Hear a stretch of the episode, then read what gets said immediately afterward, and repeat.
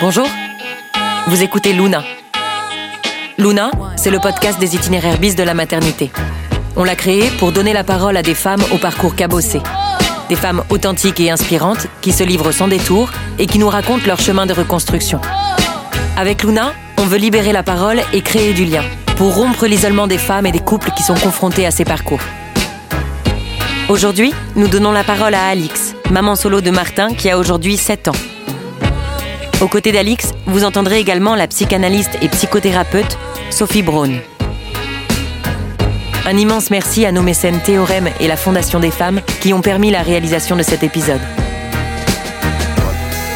Bonne écoute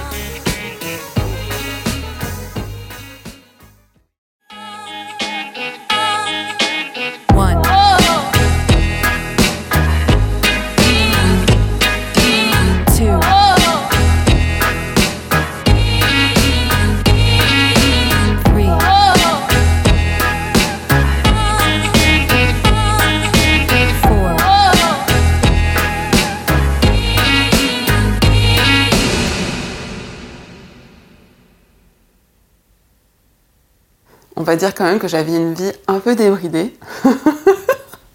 je dormais trois heures par nuit, euh, je sortais tout le temps. euh, j'étais, euh, j'étais un peu la vraie parisienne célibataire qui sortait en plus d'une relation longue à 30 ans et donc qui avait vraiment envie de profiter de la vie. Mon projet de carrière, c'était la peinture. Je voulais réussir en tant que peintre. Donc j'avais déjà conscience que être une femme peintre, c'était plus difficile euh, qu'être un, homme peintre. Et après, je me suis dit, mais si en plus, je suis maman peintre, non, mais c'est la cata, quoi. J'accumule euh, les boulets, quoi, un peu. Donc, clairement, c'était pas ma priorité d'avoir un enfant quand je me suis mis en tête d'aller au bout de ce rêve, d'être peintre.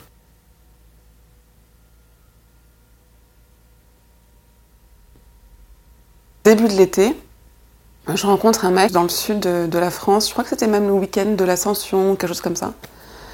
Un ami d'amis.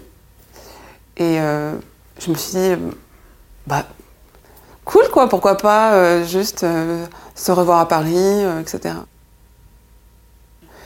J'étais très ouverte, mais en réalité, moi j'y attachais pas plus d'importance que ça.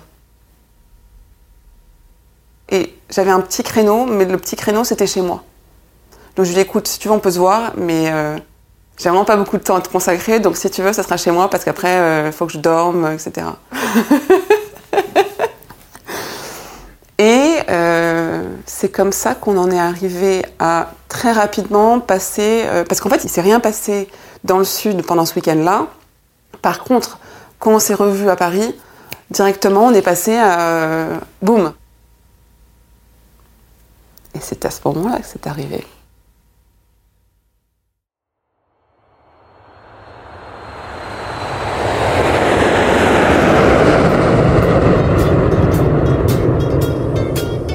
Le 15 août, je suis partie en Grèce, j'ai fait la fête, euh, j'ai bu de l'ouzo à mort, enfin bref, c'était n'importe quoi.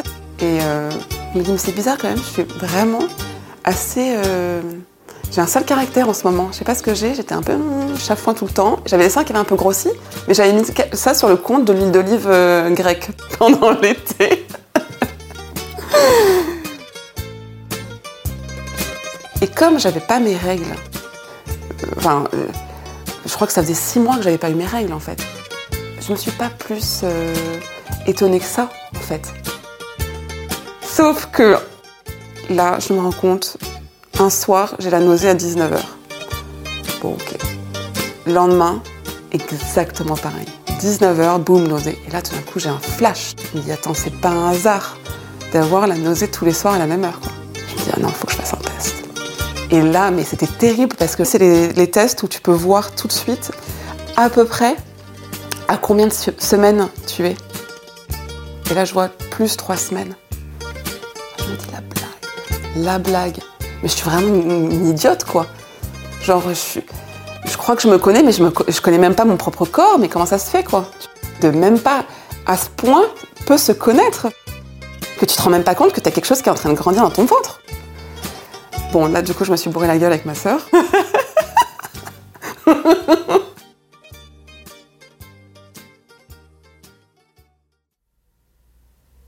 Très rapidement, je me suis dit euh, que j'allais le garder. Je me suis dit, peut-être t'assumes.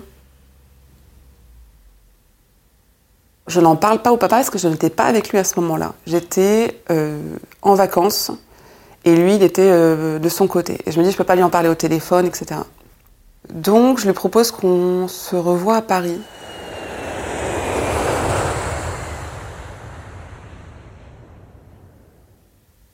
Le soir même, j'ai pas réussi à lui dire. Donc, c'est le lendemain matin. Je lui ai annoncé. Et évidemment, il en voulait pas. Et en revanche, il me dit non mais j'aimerais bien rester avec toi quand même. non mais c'est... T'as entendu ce que je t'ai dit en fait? J'ai un enfant, une veine. Non, non mais on, on le garde pas, mais on peut rester ensemble. Je lui dis mais t'as quand même conscience que là t'es en train de me dire euh, de faire un truc sur mon corps euh, assez dingue quand même, assez radical. Et puis euh, bah, si j'ai envie de le garder, je peux en fait. Et ça, il, il en avait pas du tout conscience. Lui, pensait que bah, s'il disait qu'il voulait pas le garder, l'enfant allait disparaître.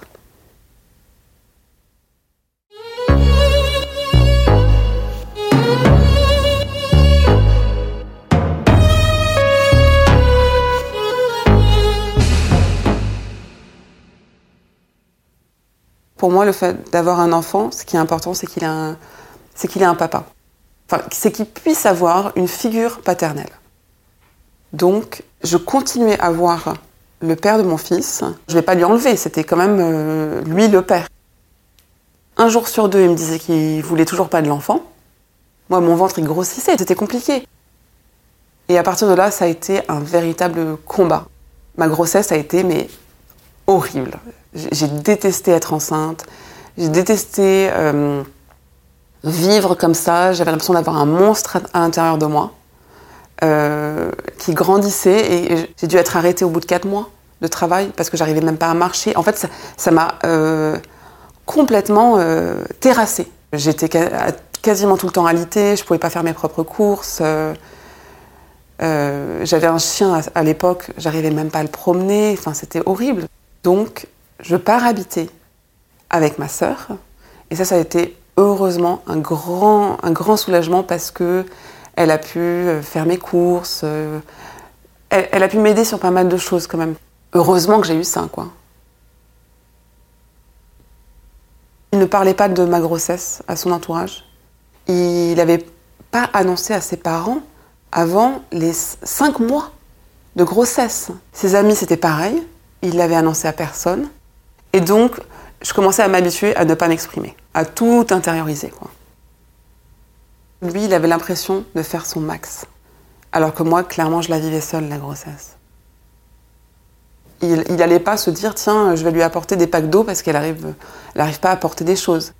Par exemple, à un moment donné, j'ai eu une pyélonéphrite. Donc c'est un, une infection du rein. Les, symptômes sont assez violents, tu, tu as beaucoup de fièvre, tu transpires beaucoup, tu as extrêmement mal, tu n'arrives plus à respirer. Je l'appelle, il devait être 11h du soir. Lui, il était en soirée en train de picoler avec ses potes. Il m'a raccroché au nez, quoi. Et moi, je lui dis, je me sens très mal, je me sens vraiment très mal. Il y a un problème. Je le rappelle. Il me dit, bah écoute, je, je, passerai te voir. Je passerai te voir ce soir. Et en fait, le mec est arrivé, il était bourré. Euh, et au final, il voulait juste, je sais pas, qu'on couche ensemble. Euh. J'avais pas l'impression qu'on était un couple. Pourtant, je continuais à m'accrocher parce que je me suis dit, s'il est encore là, c'est peut-être qu'il y a une chance qu'un jour il soit un bon papa.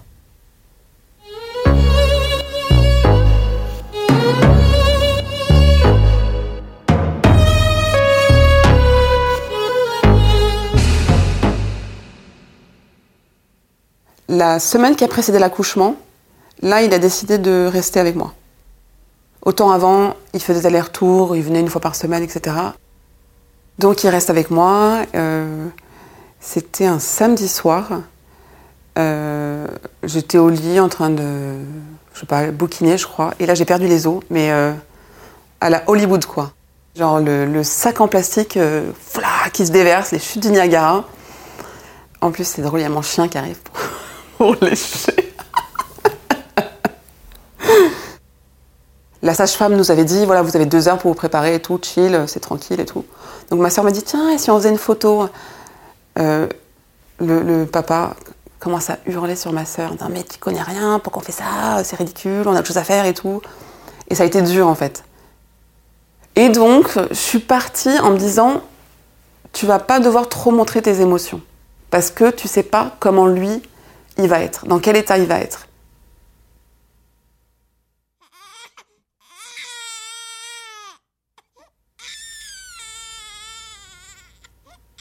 La première chose que je me suis dit, c'était euh, est-ce qu'il est vivant et est-ce que euh, j'ai créé un enfant euh,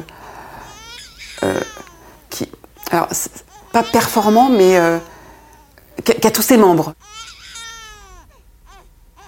Est-ce que le papa allait refuser l'enfant si il n'était pas, il correspondait pas à un, certains standards Et j'avais peur de ça, en quelque sorte. Moi, j'avais deux prénoms que j'adorais. C'était Irving et Roger. Et il m'a dit, non mais t'es complètement barré quoi. Ça va pas ou quoi? T'es folle. Moi, j'étais là, mais Roger, c'est trop beau, c'est élégant. euh, je trouve ça hyper joli. Et il m'a dit, non, c'est hors de question. Tes prénoms, ils sont tous farfelus, tous bizarres. No way. Je les prends pas. Voici ma liste. Et j'ai dit, bah ok. Et j'ai accepté ça en fait. Il m'a soumis deux prénoms, Nicolas ou Martin. Tu vois, tellement classique par rapport à mon Roger ou mon Irving. Et j'ai choisi Martin.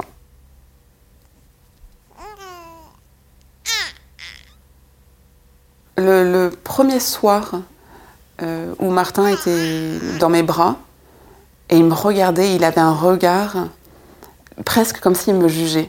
Et je ne le voyais pas comme mon fils, je le voyais comme un être qui est arrivé, qui est là, dont j'ai la charge. J'avais aucun lien filial, j'ai eu aucun attachement spontanément à lui.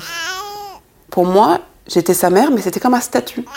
C'était comme un contrat, en quelque sorte, qu'on venait de passer, lui et moi. Et on se regardait comme ça, on s'observait, en se disant euh, comment ça va se passer ce contrat? Est-ce que ça va être un succès ou pas?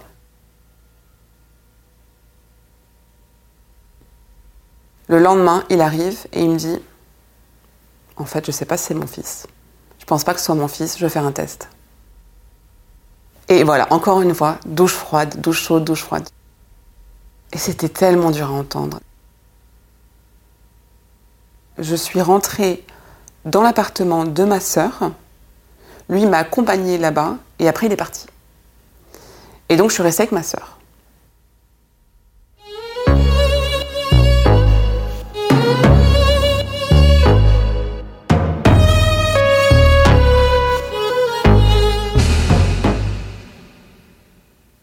Et donc à partir de, la naissance de Martin, j'ai vécu des moments de, de solitude alternés avec des moments où j'allais euh, voir son papa au Chénet.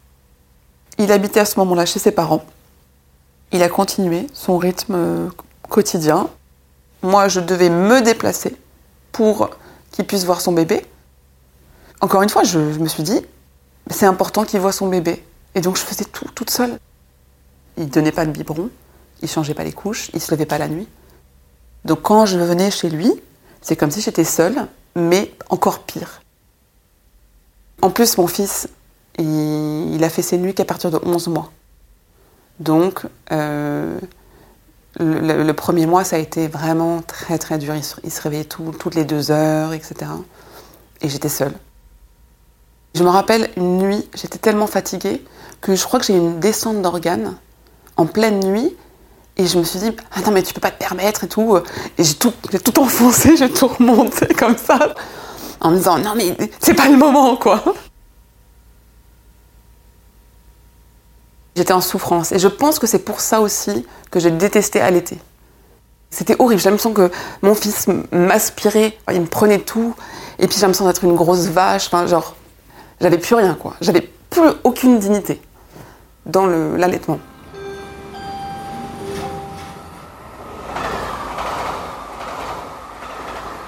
À partir du deuxième mois, j'ai décidé de partir en Bretagne chez mes parents pour arrêter les allers-retours euh, au Chênay qui étaient devenus euh, horribles pour moi, beaucoup trop fatigants et euh, très éprouvants moralement.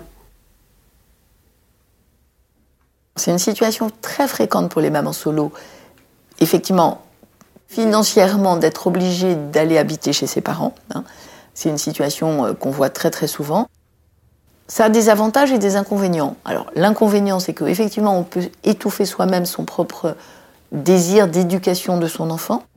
Le risque là aussi, c'est d'être étouffé par ses propres parents qui vont se mêler de l'éducation, qui vont avoir un avis et de ne plus pouvoir se sentir suffisamment tranquille avec soi-même pour élever son enfant comme on a envie de l'élever. L'avantage, c'est qu'on va peut-être trouver là des fonctions paternelles ou maternelles qui manquent quand on est seul. Euh, et voilà, donc peut-être qu'on peut trouver chez les grands-parents quelque chose qui va aider. Et là, soulagement.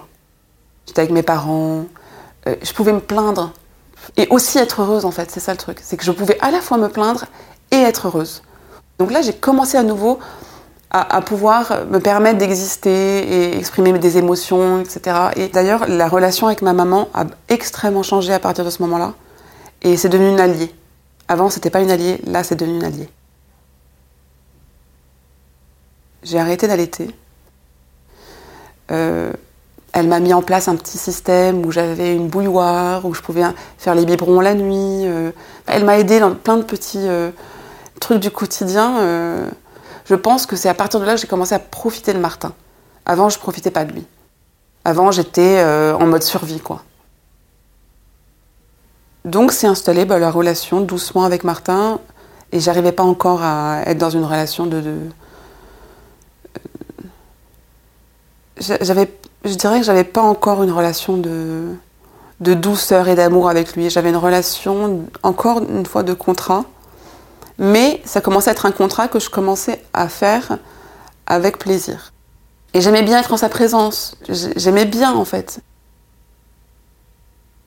Donc je suis restée deux mois en Bretagne.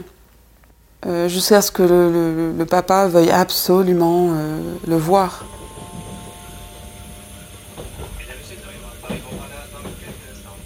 Euh, son père ne voulait pas habiter ensemble parce que euh, les bruits, les pleurs le dérangeaient et qu'il aimait pas le quotidien avec un bébé. Donc j'assurais tout le quotidien, je faisais tout. J'assumais tout toute seule financièrement. Il voulait pas payer, il voulait rien du tout payer. Et là, il a commencé à mettre en avant le fait que oui, mais j'en voulais pas, donc j'ai le droit. Donc j'ai commencé à tout payer. Par exemple, j'avais pas les moyens de me payer un frigo, et donc euh, je mangeais que des conserves. C'est ridicule, mais genre, je finissais ces repas. Tu vois. Je pouvais plus travailler en fait parce que j'avais pas les moyens de faire garder mon enfant et euh, parce que aussi c'était compliqué, mais j'avais aucune confiance en moi. euh, C'était le pire moment pour retrouver un boulot. Donc je suis restée euh, sans emploi pendant un moment. Après, je suis passée au RSA. Dans les difficultés matérielles, les mamans solo ou les parents solo, leur vraie difficulté, je crois qu'elle est double. C'est d'abord le temps. Euh, ça, c'est évident que si, par exemple, elles veulent travailler, euh, bah, c'est quand même très compliqué d'avoir un enfant et, de travailler à temps plein en étant seul. La deuxième difficulté, c'est financier, parce qu'évidemment, on a un seul salaire, voire pas de salaire, puisqu'on ne peut pas travailler, puisqu'on s'occupe de l'enfant. Et là, c'est souvent des situations de précarité très très fortes. Ça, c'est, je crois, les deux obstacles principaux matériels. Le quotidien d'une maman solo, c'est euh, que toi, tu n'existes plus en quelque sorte. Tu es devenu un, provider pour euh, la survie de ton enfant. Voilà, tu es le fournisseur qui garantit la vie de ton enfant. Et toi, tu n'existes plus. Ta vie à toi ne compte pas. Tu es là pour aider ton enfant à survivre en fait et à vivre. Et j'ai commencé à euh, me, faire, me faire mal. Je commençais à me me gratter la peau, euh, m'arracher les poils, euh, me tirer les cheveux, etc. Une de mes amies m'a dit Écoute, je pense que tu devrais avoir une petite aide chimique. Je suis allée voir un médecin, mon médecin généraliste, et je commence à lui parler. Je pense qu'elle voyait. dès que je parlais de ça, je commençais à me, me tirer la peau, etc. Elle m'a dit mais en fait, vous devez aller voir un psy, là. Vous faites une énorme dépression postpartum, quoi. Et je dis Ah non, non, ça va, ces trucs-là, c'est bon, j'en veux pas. Donnez-moi juste un truc, là, et puis c'est bon. Elle fait Non, non, mais ça va pas marcher comme ça. Il faut vraiment faire une thérapie. J'ai commencé euh, une thérapie et là elle m'a dit Ouh, c'est un peu lourd là quand même ce que vous avez. Et donc j'ai commencé un traitement d'antidépresseur. Elle m'a dit Voilà, ça va vous rendre un service pour remonter la pente. Vraiment, j'ai aucune honte à le dire que c'est les médicaments qui m'ont aidé ensuite à reprendre possession de mon esprit. Vraiment. Si je ne l'avais pas eu, je ne sais pas où j'en serais aujourd'hui. Euh, donc il y avait surtout ça qui m'a permis de reposer mon esprit, reprendre pied, pouvoir avoir une conversation avec elle, pouvoir euh, oser lui parler de, de- toute la situation, de, de détails, de, de, moments, de souffrance. Et ensuite, dans un deuxième temps, de pouvoir prendre le recul de ça. Elle m'a dit là maintenant, je crois qu'en fait, vous avez le droit de juste prendre du temps pour vous, d'exister. Si vous avez envie de regarder un film à 2h de l'après-midi, vous savez quoi, faites-le. Et j'ai commencé à faire ça. Et je crois que ça faisait euh, un an que j'avais pas fait ça. De prendre du temps pour moi, de me regarder. J'avais même pas de miroir. Parce que je, refusais de me regarder dans le miroir en fait. Euh, j'ai commencé à prendre du temps pour moi. Et cette relation m'a sauvée parce que aussi, euh, à ce moment-là, le père de euh, mon fils ne voulait pas voir que j'allais pas bien. Et pour lui, le fait que j'aille voir un psy, c'était grotesque. Et moi, là, je me suis dit, mais en fait, c'est un truc, c'est mon secret. C'est mon jardin secret. Là, j'ai trouvé quelque chose où je me sens bien. Ça, il va pas me l'enlever.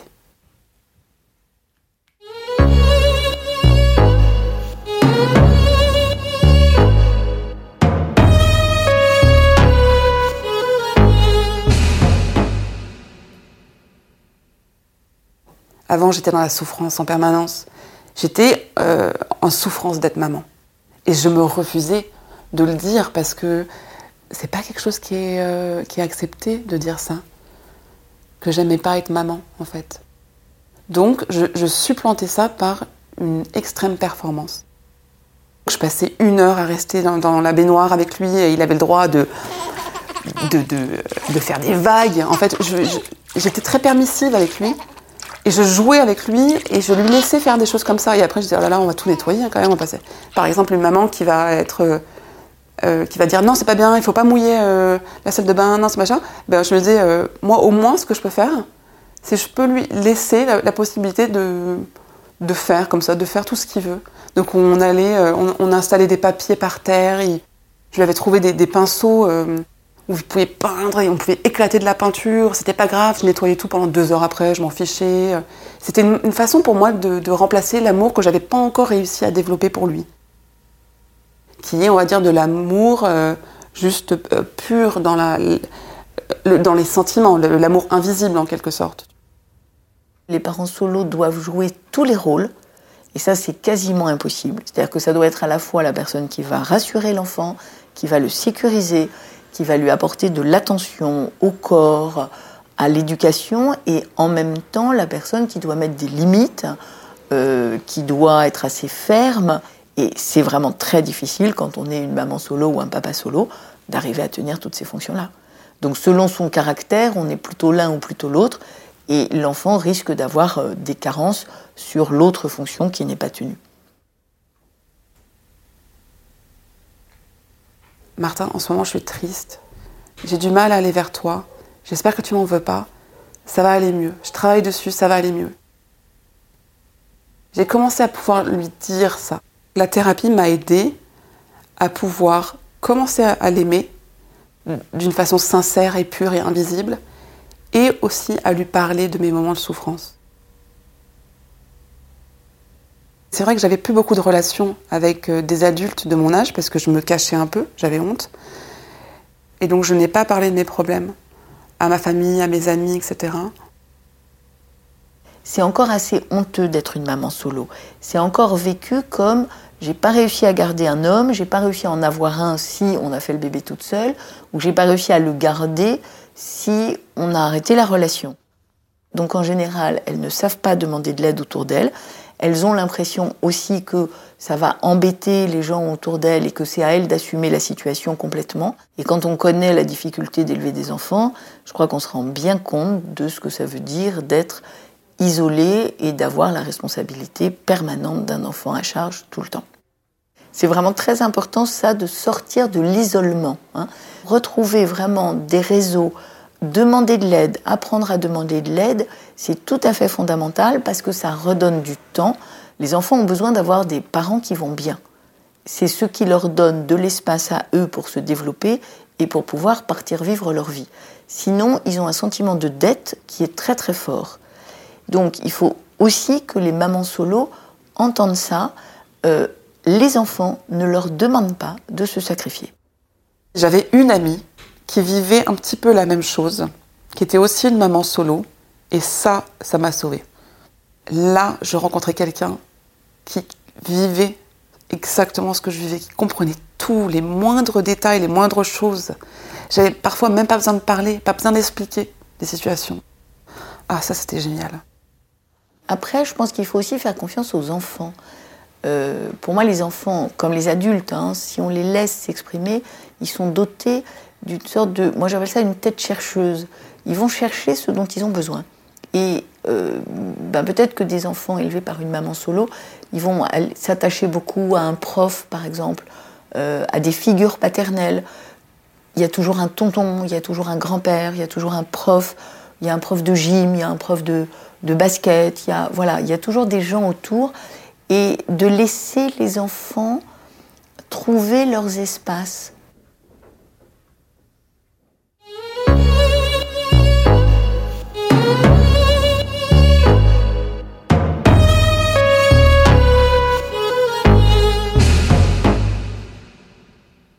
Son père décide de partir à Londres. C'était un peu avant que Martin ait deux ans. Et la première fois où Martin euh, est venu chez son papa, au bout de deux jours, il a pris la valise, il a dit on y va, je veux rentrer. Et je me suis dit, mais en fait, si mon fils même n'est pas heureux, pourquoi est-ce que j'ai fait tout ça? Je me suis rendu compte qu'il ne faisait pas, du bien à mon fils, en fait. Et c'était la seule raison pour laquelle je restais encore et je maintenais encore cette relation complètement bancale, qui me faisait tellement souffrir. J'ai fait, bah, si lui il veut rentrer, moi aussi. Et, on- j'ai rompu euh, avec lui à ce moment-là. Oh, quel soulagement. Mais j'ai fait la fête. Mais c'était la fête. J'ai fait la fête avec mes amis. Euh, je pleurais de joie, en fait, d'avoir réussi à prendre cette décision-là. Et en fait, je me suis dit, si j'ai réussi à résister, à tenir jusque-là, avec un, homme qui, m'a tellement abîmée, je vais réussir, je vais trouver un autre moyen, c'est pas grave. Donc, euh, ouais, j'étais très heureuse.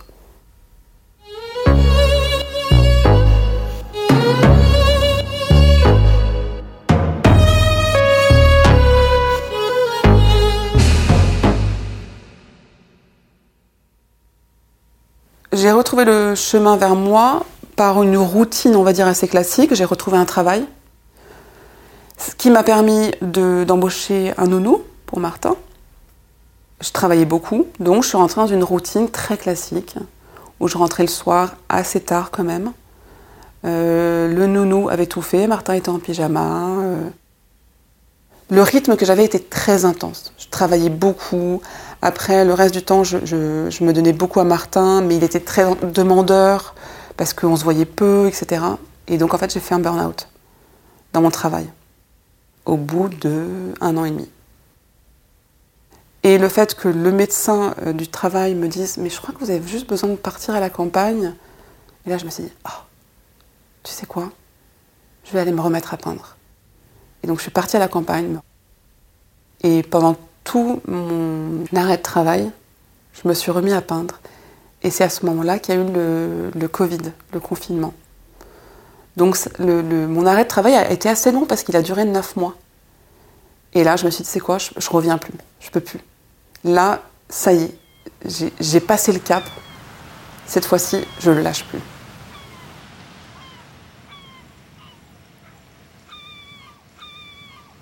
Ça fait maintenant trois ans qu'on est en Bretagne. Et mon fils est tellement heureux. On est à 5 km de la mer. Après l'école, le goûter, on peut aller le prendre sur la plage. Il a un chien. euh, il a énormément d'activités sportives. Le mercredi, il a trois cours de tennis et un cours de foot. Je suis son chauffeur. Et j'ai préparé, euh, il y a quatre gourdes, quatre, tenues, euh, quatre enfin, des goûters dans tous les sens. Voilà. Je me disais, bah, il faut que je développe tout en lui, en fait. C'était euh, peut-être compenser le manque de son papa en étant super performante, en fait, avec mon fils. Et là, cette hyper performance que je lui offre, c'est aussi une récompense pour moi-même parce que j'ai donné beaucoup de moi quand je- avant, pendant ces premières années, et c'était des années perdues, c'était des efforts perdus, etc. Et donc là, je me dis, ben mes super pouvoirs, là maintenant, ils servent vraiment quoi. Donc je veux pas les lâcher, je veux pas les abandonner. Et euh, on revient à Paris deux fois par mois pour qu'il puisse voir son papa. Il faut bien avoir quelques bénéfices de la situation, du coup. Et les bénéfices, c'est effectivement la relation très proche qu'on va instaurer avec l'enfant et cette image de super-héros qu'on va avoir. Quand on est seul avec un enfant, ça va très vite euh, d'avoir le sentiment qu'on peut tout lui apporter et qu'on est son univers et que l'enfant n'a pas besoin d'autre chose. Et le sentiment de fierté, il est dans le sentiment d'être un super-héros ou une super-héroïne et donc dans le risque de vouloir trop donner à son enfant, de vouloir aussi qu'il soit lui parfait aussi pour compenser cette faille ou cette carence qu'on pense ressentir.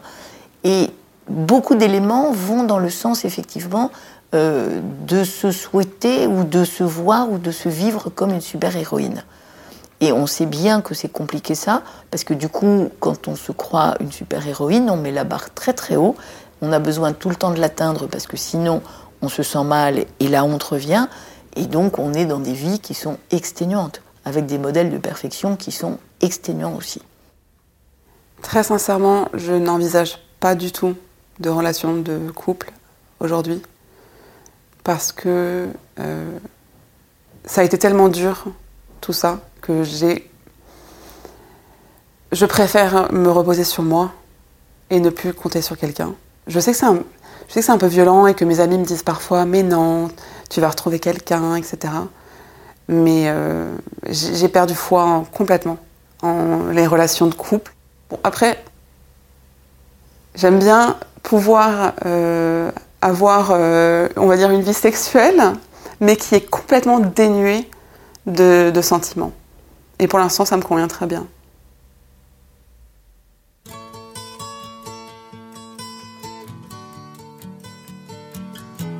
Cette maternité m'a apporté beaucoup de structure. Qui m'a marqué, je pense, le plus pendant cette période, c'était euh, le niveau d'intelligence d'un enfant. En fait, c'était, oui, c'est l'univers de l'enfance, je pense. C'est ça qui m'a marqué, qui m'a sauvée, je pense aussi. Et ça m'a permis de maintenir une, une fantaisie, une créativité dans ma vie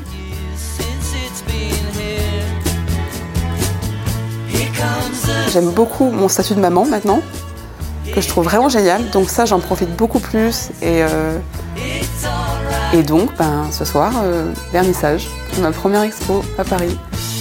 Voilà.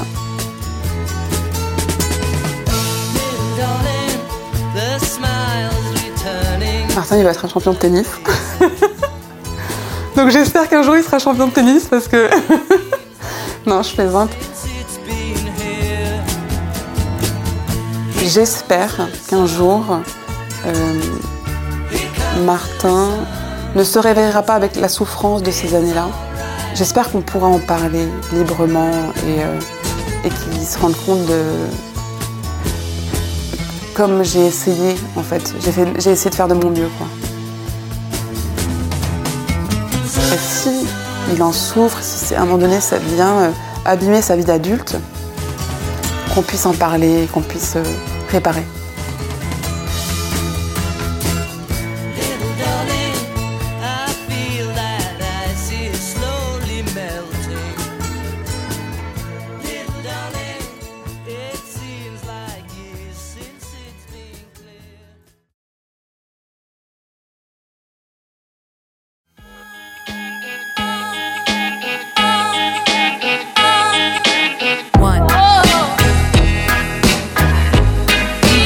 Cet épisode a été réalisé par Fanny de Fonréo et Paloma Stefani. Le design sonore et le mixage sont de Raphaël Auclair au studio Arigato. La musique est d'Arigato Masai. Vous pouvez retrouver tous les détails de cet épisode sur nos comptes Facebook et Instagram Luna Podcast. Si vous aimez Luna, n'hésitez pas à partager, noter et commenter notre podcast sur toutes les plateformes d'écoute. À bientôt!